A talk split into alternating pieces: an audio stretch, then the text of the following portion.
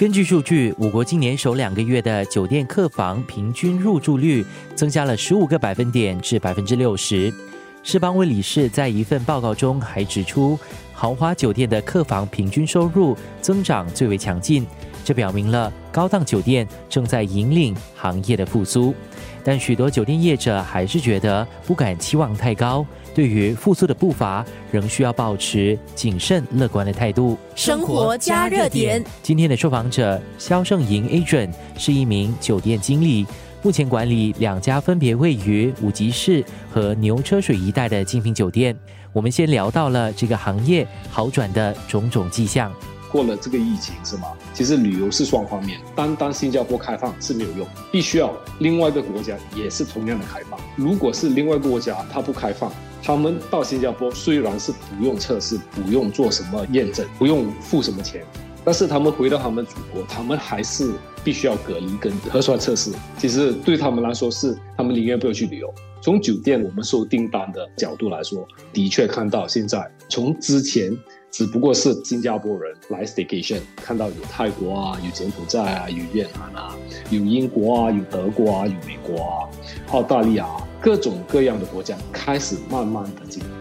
另外一点呢，我是从政府部门有一个数据库，不同国家进来新加坡的一个数据啦。从二月份那边我看到，只不过是百分之十，compare to 那个疫情前，就是二零一九年。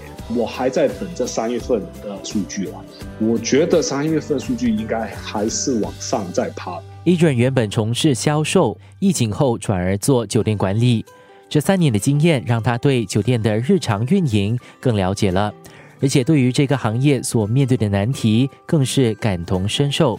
人力短缺、成本上涨、竞争激烈，只是其中最突出的三个。我会觉得三个都是重点，人员肯定是一个很大的问题。第一，因为有很多人会对酒店业、旅游业失去了信心，这个是很真的。我找回之前那些，比如说做保洁还是做前台的，OK，他们都已经转行业了，不再做旅游这一块，不再做酒店这一块。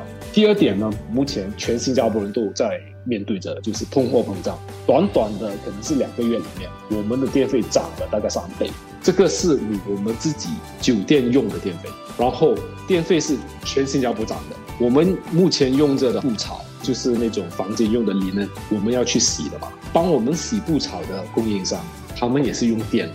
除了他们用电，他们还用煤气来烘干那些布草，煤气也是涨价，就导致我们的运营成本、电费、水费，还加上我们的供应商也必须要涨价。生活加热点。第三就可能是竞争，因为现在我们虽然是说开放，但是客流进来还没有到回疫情前。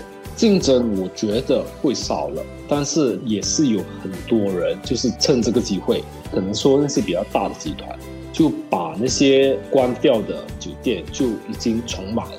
在这个方面是吧？很多酒店我看到，OK，他做不下去了。比如说在牛车水有好几家酒店我认识的做不下去了，但是他们其实是被别人 take over。就是这栋楼本来是酒店的，它关掉两个月后重新再开还是酒店，所以我会说，只不过是换 management，酒店关了没有再开的那些不会很多，所以竞争还是很激烈的，我可以这样说。除了刚刚聊到的三方面难题，一准说，酒店业在某种程度上需要从最基本的重新做起。为什么他会这么说呢？疫情开始的时候，我们的主要的客源有好几种啦。第一肯定是 staycation，但是疫情最严重的时候，我们 staycation 都没有，我们是只靠 quarantine。但是 quarantine 也是有分好几种啊，我们只接受那种低风险的那种隔离。其实对我来说，在酒店业，如果是做这种隔离的酒店，是吗？服务方面，我们是做不了的，因为都是需要很亲密的接触客人。但是隔离我们就不能。我会觉得在疫情的时候，我们已经不算是做一些酒店应该做的东西。到现在，我们从开始酒店业跟从开始接受国外的客人，我们就是要回流我们最基本做酒店业的，就是服务啊这些东西。我觉得酒店业好像是重新再开始再建一个酒店这样，最基本的。标准先必须要达成，就是 manpower，我必须要确保我有足够的 manpower，才给到足够的 service 给客人。接下来我们要做的就是，因为疫情还是在，我们还没结束我们的疫情，所以我们还是必须要边提供服务，边确保我们消毒啊等等之类的东西要做到到位。生活加热点。